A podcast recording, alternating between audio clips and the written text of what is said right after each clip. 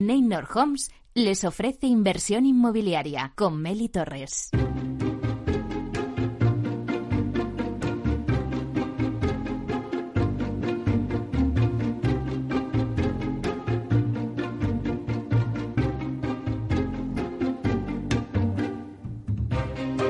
Hola, ¿qué tal? Muy buenos días y bienvenidos a Inversión Inmobiliaria. ¿Quiere invertir en el sector inmobiliario y sacar la mejor rentabilidad a sus propiedades? Entonces no puede perderse este programa porque es un programa especial de fin de año. Ahora que ya quedan pocos días para despedir este año 2020, un año tan complicado que hemos tenido que vivir como consecuencia del COVID, hoy hemos querido hacer balance del sector inmobiliario en este año 2020 y ver las previsiones para 2021. Y para ello hemos reunido a los principales protagonistas del sector inmobiliario en cada área residencial, alquiler, centros comerciales, oficinas, tasaciones, PropTech, urbanismo. Bueno, en total 12 CEOs. 12 directivos de grandes compañías inmobiliarias del real estate que nos contarán en riguroso directo dónde van a poner sus compañías el foco en este año 2021. ¿Qué productos inmobiliarios van a ser protagonistas en este nuevo año? Los retos a los que se va a tener que enfrentar el sector en 2021 y sobre todo os daremos las claves para que el inversor que quiera destinar sus ahorros en el ladrillo lo haga con la mejor información. Así que, pues ya sin más, eh, les invitamos a que nos acompañen en este especial durante dos horas y media, una oportunidad única de conocer la opinión de los principales directivos del sector inmobiliario. También lo podrán escuchar este programa en los podcasts en nuestra página web capitalradio.es. Así que ya comenzamos.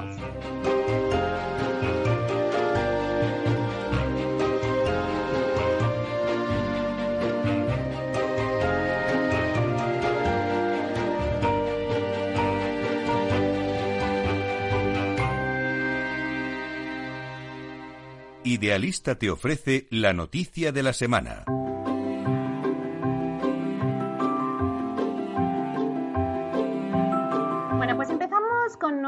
Especial de balance del año 2020 del sector inmobiliario y previsiones para el 2021 con los principales protagonistas del sector inmobiliario y como siempre conectamos como todos los jueves con Francisco Iñareta, portavoz del portal Idealista. Buenos días, Francisco. Muy buenos días, Meli, ¿cómo estás? Bueno, pues hoy las noticias va a ser ese balance que nos hacéis eh, desde Idealista del año 2020 y las previsiones del 2021. ¿Qué te parece? Madre mía, Meli, vaya año. Hemos acumulado papel higiénico, hemos aceptado retos, hemos acudido a videollamadas por encima de nuestras posibilidades, hemos hecho pan en casa y desde luego lo que no hemos hecho ha sido faltar ni un solo día a nuestra cita semanal con el mercado inmobiliario en Capital Radio. Así que bueno, mira, estamos en un mundo, la verdad, eh, extremadamente cambiante. Cualquier incertidumbre lleva instalada entre nosotros desde el mes de marzo. En este tiempo, cualquier previsión, lo hemos visto, tenía una dilación de pocos días y enseguida se ha convertido en papel mojado. Aún así, he aceptado otro reto más, Meli, y desde Idealista hemos querido recopilar nuestro análisis del momento, de este momento en el que estamos, de cómo hemos llegado hasta aquí y cuál podría ser el futuro inmediato del mercado. Eso sí, te lo digo con mucha cautela porque, como te decía, la incertidumbre lleva instalada entre nosotros desde el mes de marzo y todo puede, cambiar en cualquier momento. Si te parece, empezamos con las transacciones. Mira, las compraventas han caído de forma abrupta durante 2020, en primer lugar por el cierre de los mercados durante el confinamiento y después, posteriormente, con el aplazamiento de las operaciones. A pesar de que la demanda se mantiene muy viva, hay muchas decisiones de compra que se han pospuesto y es más que probable que se trasladen al próximo ejercicio. Así que durante 2021 podríamos asistir a un repunte en el número de operaciones de compraventa y es de esperar que se alcancen los niveles prepandemia. Y si hablamos de hipotecas, en cuanto a financiación, pues parece que las entidades financieras mantienen su competencia para conceder hipotecas, lo que junto a la caída del Euribor, pues establece los tipos de interés en mínimos históricos y podría adelantar un 2021 pues con una batalla de hipotecas con condiciones muy favorables para los compradores. Vamos a hablar de una cosa que nosotros en Idealista controlamos muy bien, que son los precios de venta. Los precios de las viviendas en venta se han mantenido prácticamente estables durante todo el año. Los propietarios se han apoyado en lo coyuntural de la crisis y en la esperanza de una pronta recuperación, pues para mantener sus expectativas intactas y no tener que tocar el precio de la vivienda. Mira, solo Madrid y Barcelona los precios parecen haberse visto afectados con pequeñas variaciones negativas y bueno, nada hace pensar que esta tendencia vaya a cambiar en los próximos meses, a pesar de las perspectivas de muchos analistas de futuras y drásticas caídas. Nosotros pensamos que el entorno socioeconómico pues podría producir justo ese efecto contrario, una ralentización de las caídas y un ajuste a larga, al alza a lo largo del próximo ejercicio. Es verdad es verdad que este punto puede resultar un poco paradójico, pero bueno, eh, si te fijas, la fortaleza actual de los bancos, la actuación de los bancos centrales, la inyección millonaria prevista y el hecho de que la vivienda, como bien sabes tú por tu programa, sea contemplada como un valor refugio, pues nos hace pensar que los precios podrían mantener esta tendencia de pequeñas subidas al alza, ¿vale? Respecto al alquiler, pues los principales mercados han experimentado caídas en el precio de sus viviendas. ¿Por qué? Pues porque ha habido un importantísimo incremento de la oferta disponible, que en algunos mercados se ha más que doblado. Estamos hablando de los mercados, por ejemplo, de Madrid, de Barcelona, de Málaga, de Palma. La explicación al aumento del stock se puede achacar principalmente al parón provocado por el confinamiento, cuando durante tres meses no se cerraron apenas operaciones de alquiler y las viviendas se fueron acumulando en la base de datos de Idealista. Este proceso de embalsamiento fue más rotundo en los mercados más dinámicos, en los que la rotación de viviendas era mucho más elevada mientras que en aquellos mercados, pues con poco movimiento, apenas han sentido el parón del confinamiento. A pesar de la dificultad de hacer previsiones, insisto, en mercados tan volátiles, pues es probable que la tendencia en el ajuste de los precios se mantenga en las principales capitales hasta, por lo menos hasta que se diluya el stock. En este escenario de precios de alquiler a la baja, pues sorprende el impulso que algunos grupos políticos, como hemos visto, están haciendo para controlar los precios del alquiler. Podríamos llegar a encontrarnos con que los precios fijados por las distintas administraciones estuvieran incluso por encima del precio de mercado. Una cosa un poco loca. ¿Qué ha pasado con la demanda? Porque es una cosa de la que se ha estado hablando durante todo este año. Uno de los principales cambios que ha experimentado el mercado durante este periodo de pandemia tiene que ver con las preferencias de la demanda. Durante el confinamiento, muchos españoles fueron conscientes de la carencia de sus hogares y de que preferirían vivir en zonas menos céntricas a cambio de disponer de más metros cuadrados, de más luminosidad, de jardines o terrazas. Además, una de las cosas que nos hemos dado cuenta es que el buen funcionamiento que está teniendo el teletrabajo en muchas empresas, pues posiblemente esté empujando también a muchos profesionales a plantearse establecer su residencia en municipios más pequeños, alejados de los grandes núcleos urbanos en todo caso, la verdad, no se puede hablar eh, de un éxodo, de un éxodo al, mundo rural, pero no cabe duda que el extrarradio y las coronas metropolitanas de las grandes ciudades pues se han puesto en el foco de interés de las personas que se plantean la adquisición de una nueva vivienda. Y ha habido una clave, eh, y también hemos hablado de, ella en este programa, es la clave tecnológica. La tecnología ha sido uno de los principales pilares en los que se ha apoyado el sector durante los meses del confinamiento. No solo se han desarrollado diferentes herramientas tecnológicas para adaptar eh, los servicios del mercado a la realidad, a la nueva normalidad, pues las videovisitas, firmas de contrato online, sino que además se han digitalizado procesos, por ejemplo, como el hipotecario, simuladores de hipotecas y compradores de ofertas, la firma digital para cumplir con los requisitos de protección de datos, gestores documentales o las APIs específicas del sector. Un compendio de tecnologías que suponen la base para el gran salto tecnológico que el mercado hipotecario necesita. Y ya para terminar, te diré que el anuncio del inminente comienzo de la vacunación, pues parece que nos da un poco de esperanzas en lo que se refiere a las expectativas para el sector. Yo, Meli, en lo personal, la verdad, te lo digo, lo sabes tú, lo sabes Félix, que me coge el teléfono y me pincha en la mesa, nada me apetecería más que poder estar pronto, ojalá que muy pronto, en vuestro estudio, sentado en vuestra mesa, ofreciendo a tus oyentes pues la información del sector de toda la semana. Pero bueno, que mientras esto ocurre, desde aquí, hoy desde las oficinas de Idealista, os deseo a, los oyentes y a todo el equipo que hace posible el programa unas muy felices, me temo que muy contenidas también fiestas y un increíble año 2021 eh, que nos lo merecemos y que no nos falte la salud ni el optimismo, Meli. Claro que sí. Pues muchísimas gracias, Francisco, por este análisis. Solo puedo darte las gracias por estar ahí cada jueves dándonos las noticias a pesar de la pandemia. Y te deseo a ti y también a todo el equipo de Idealista lo mejor para el 2021. Muchísimas gracias. Gracias a vosotros siempre. Un abrazo.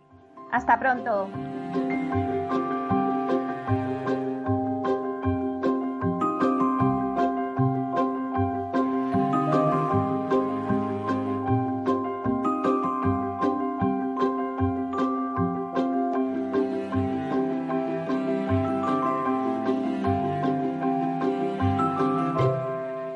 Inversión inmobiliaria con Meli Torres.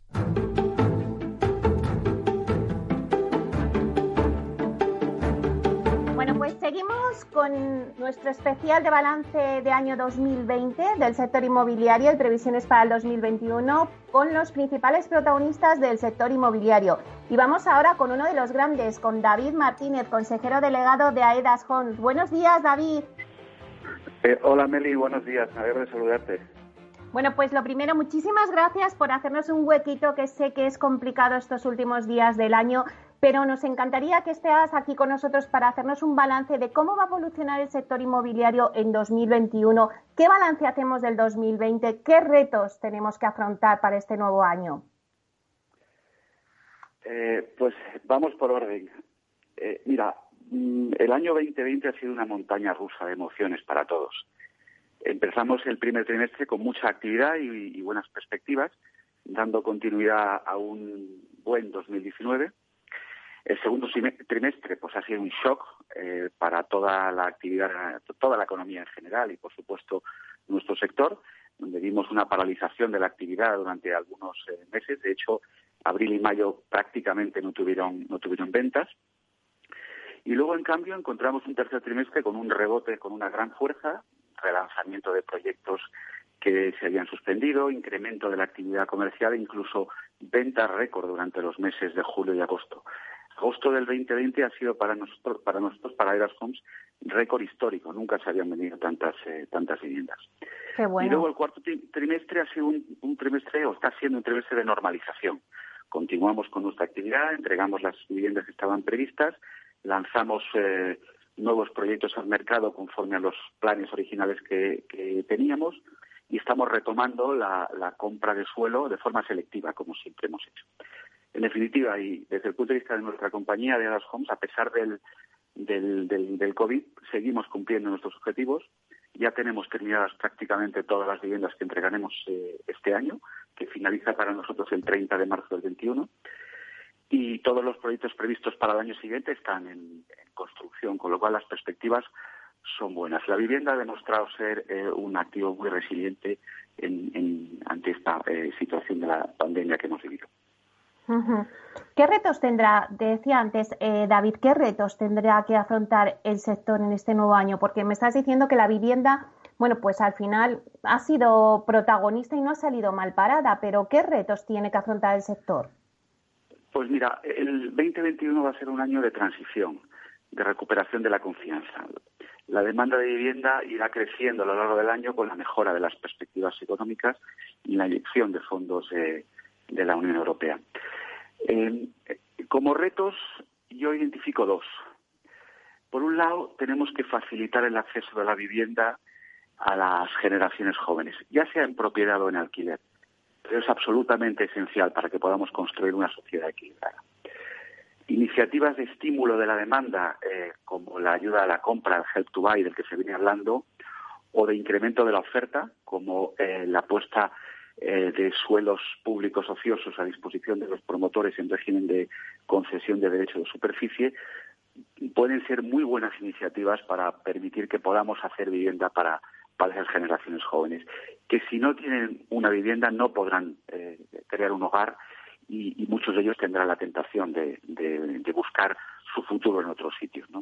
Eh, ¿no? ¿no? queremos eso, sino todo lo contrario, queremos que se desarrolle profesionalmente en nuestro país y para eso necesitamos entre el sector público y, el sector privado el proveerles de, vivienda. Eso sería el primer reto y el más importante. Y en segundo lugar, desde la industria necesitamos seguir implementando nuevos eh, y métodos eh, nuevos y modernos métodos de, construcción sustituyan eh, la construcción tradicional y artesanal. Ya vimos en el 18 que cuando se incrementaba la demanda de, vivienda, cuando empezábamos a lanzar muchas promociones, el sector de la construcción, especialmente el de la edificación, no nos podía responder y experimentamos incrementos muy significativos de los costes de construcción. Realmente el sector hoy por hoy no tiene capacidad de hacer más de 80 o 90 mil viviendas. Si vamos a ir a una velocidad de crucero en el medio plazo por encima de las 100.000, necesitamos buscar soluciones a, las eh, formas tradicionales de construir y eh, ayudar a esa transición, eh, a esa modernización de la, de la industria de la, de la construcción. Esos, en mi opinión, son dos retos a medio y largo plazo importantes que tenemos que seguir impulsando durante el, durante el año 21. Y David, ¿dónde va a poner el foco eh, Aidas Homes en 2021? Bueno, mm, eh, nosotros afortunadamente hemos podido seguir eh, ejecutando el plan que teníamos previsto con el shock del, mes de marzo y abril de este año. Pues eh, mm, afortunadamente fue, un shock reducido y pudimos recuperarnos y seguimos cumpliendo los objetivos que nos marcamos. Este año entregaremos alrededor de 2.000 viviendas, el año que viene 2.500, de las cuales más de un 60% están ya vendidas. Seguiremos haciendo una compra selectiva de, suelo, como hemos venido haciendo desde el principio, en aquellas ubicaciones donde exista una, eh, demanda insatisfecha. Eh, yo creo que básicamente va a ser un año para la vivienda de reposición y para la vivienda en alquiler. Que el segmento de tickets más bajos posiblemente se desplace hacia el alquiler y por eso estamos viendo eh, cómo están apareciendo eh, muchos eh, fondos interesados en explotar vivienda en alquiler. Eso nos permitirá proveerles a los fondos de producto acabado, destinado específicamente desde el principio y diseñado para el alquiler, y luego la vivienda de reposición, que aunque en términos de volumen es una cantidad pequeña, eh, de viviendas comparado con lo que se produjo en, otras épocas de nuestro, país, pues sigue siendo muy estable.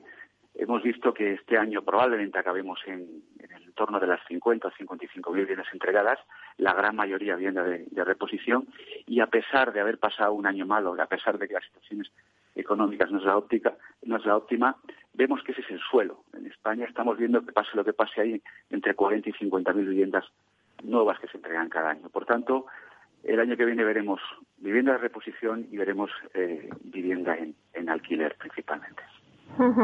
Entonces, ¿qué consejo le podemos dar al inversor en el 2021? ¿Es un buen año para invertir?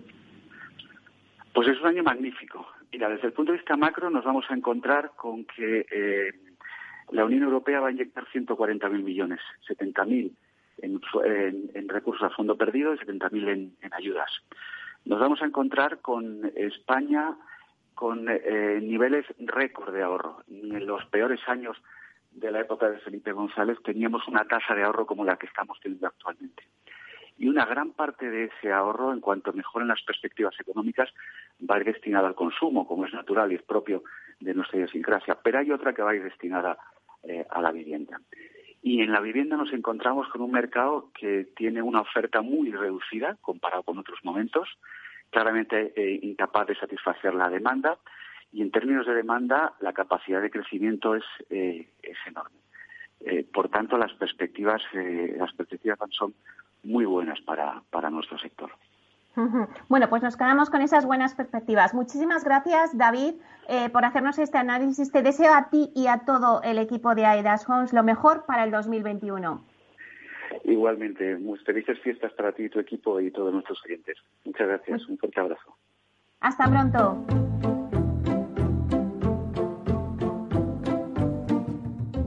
Inversión inmobiliaria con Meli Torres.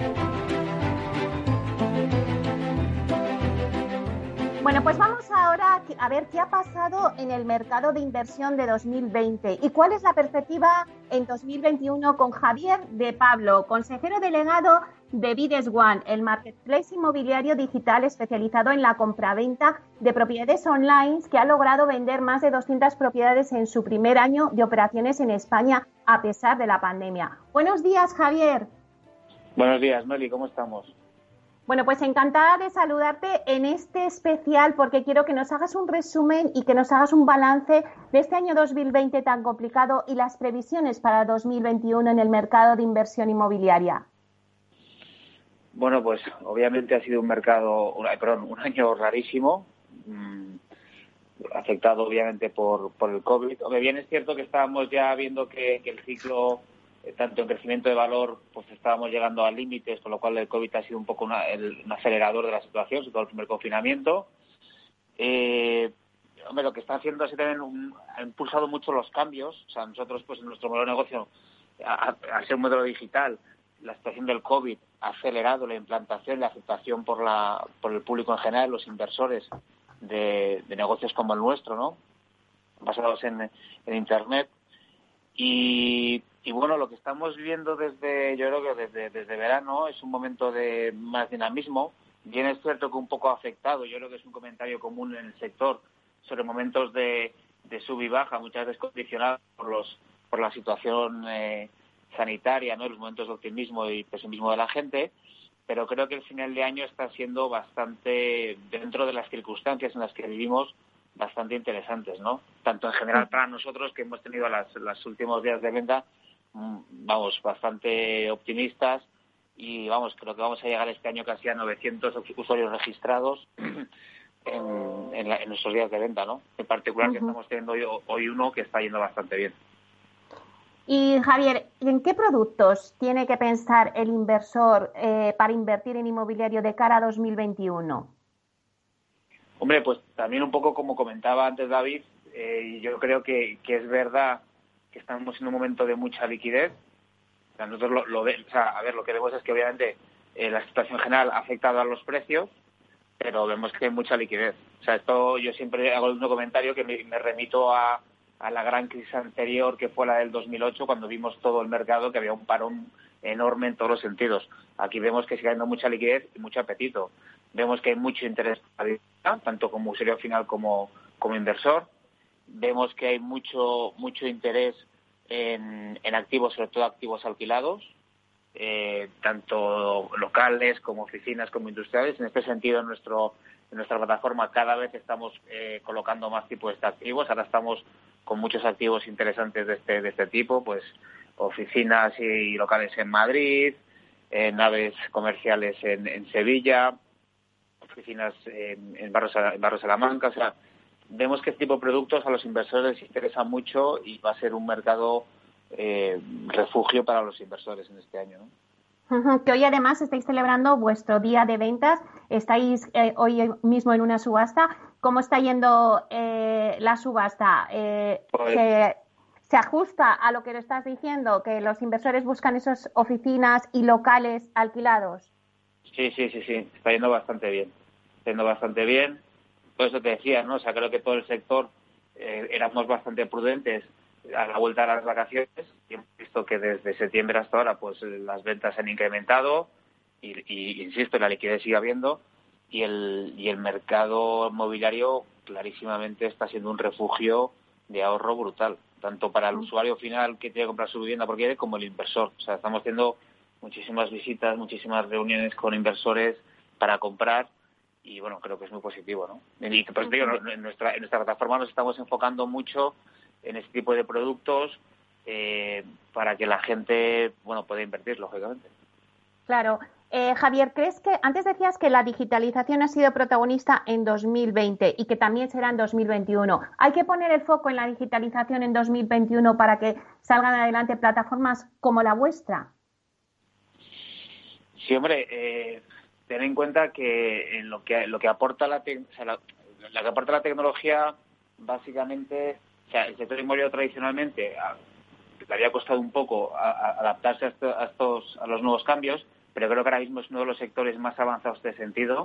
O sea, las innovaciones que están teniendo todo tipo de empresas y luego, obviamente, empresas eh, que nuestra razón de ser es la tecnología ¿no? y, la, y, el, y un proceso de venta transparente, rápido y eficaz para compradores y, y, vendedores. Pues claro, esto, el, el, COVID ha acelerado todo esto y creo que el año que viene vamos a asistir a, un avance más acelerado de la, de la, de la, del, de la afectación, digo, de la mejora del sector inmobiliario con la erupción de las nuevas tecnologías, ¿no? O sea, ten en cuenta que también esto, que acelera? Pues que los, por ejemplo, nuestro proceso de venta, que pulsamos un activo hasta que se escritura, sea desde un piso de 30.000 a una oficina de 7 millones de euros, es que a lo mejor han pasado ni 10 semanas. O sea, esto da una rapidez y una garantía del proceso, tanto a vendedores como a compradores, brutal. Y, que todo esto transcurra en un medio digital con nuestra web, que es hipertransparente, en el que todo el mundo puede ver qué es lo que está pasando. Desde el día de la subasta, propiamente dicho, hasta todo el tema de la información al que pueden acceder y pueden verlo sin ningún, no, sin ninguna cortapisa. Javier, para terminar, eh, de cara al 2021, ¿qué le diríamos al inversor? ¿Es un buen año para invertir en inmobiliario? Sí, absolutamente. Creo que es un año que va a ser muy interesante. También es verdad que la fiesta va a ir, si me permite la expresión castiza, va a ir por barrios, medios, va a haber mercados más afectados que otros, pero desde el punto de vista de inversor y de comprador final, creo que es un año en el que va a seguir habiendo oferta.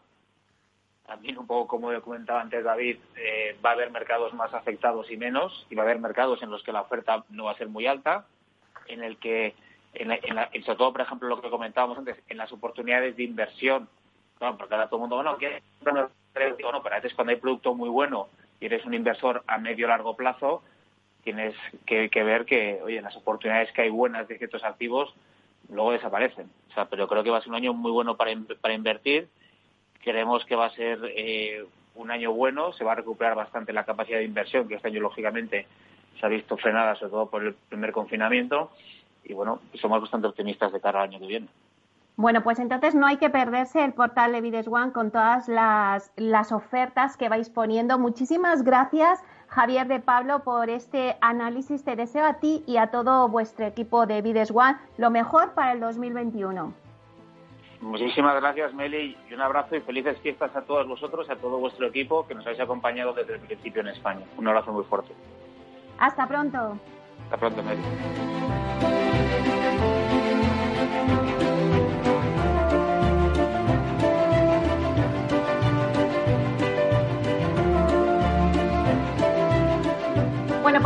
Escuchado todas las opiniones tanto de Francisco Iñareta de Idealista, David Martínez de Aidas Homes y Javier de Pablo de Vides One. Pero no se pierdan porque en breve, después de los informativos, vamos a tener a Ignacio eh, Morales de Vía Celere, a Borja García de Neynor Homes, a Miguel Pereda de LAR España, a Pedro Soria de Tinsa, a Diego Bestar de Urbanitae y luego seguiré contando más. Hasta ahora.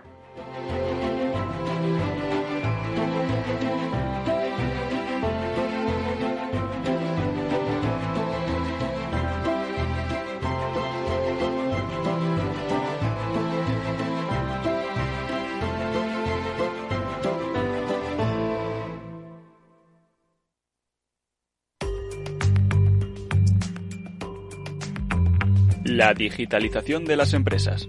Silvia Leal.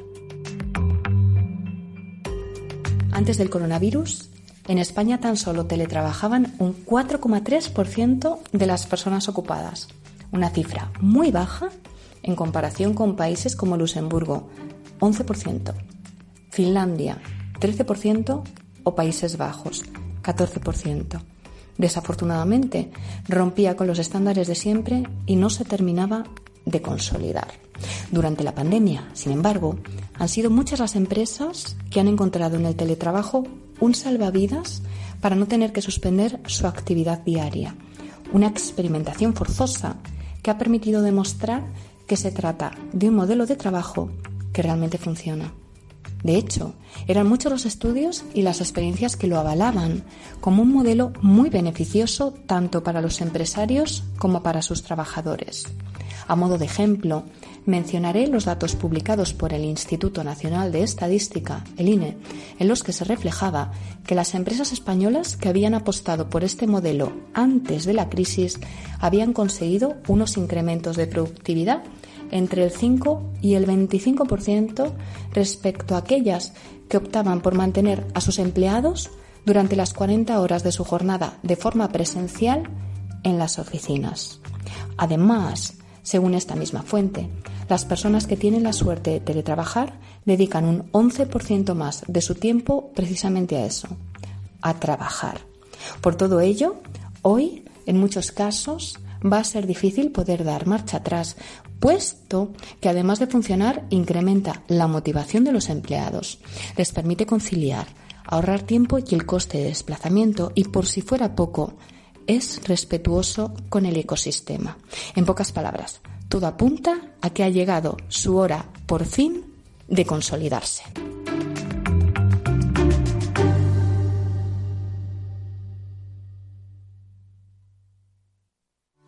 A la hora de invertir, la diferencia entre la convicción y la palabrería está en el grado de compromiso que eres capaz de asumir. El nuestro es este.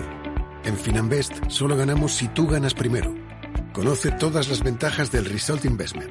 Tienes mucho que ganar. Finanbest, tú ganas.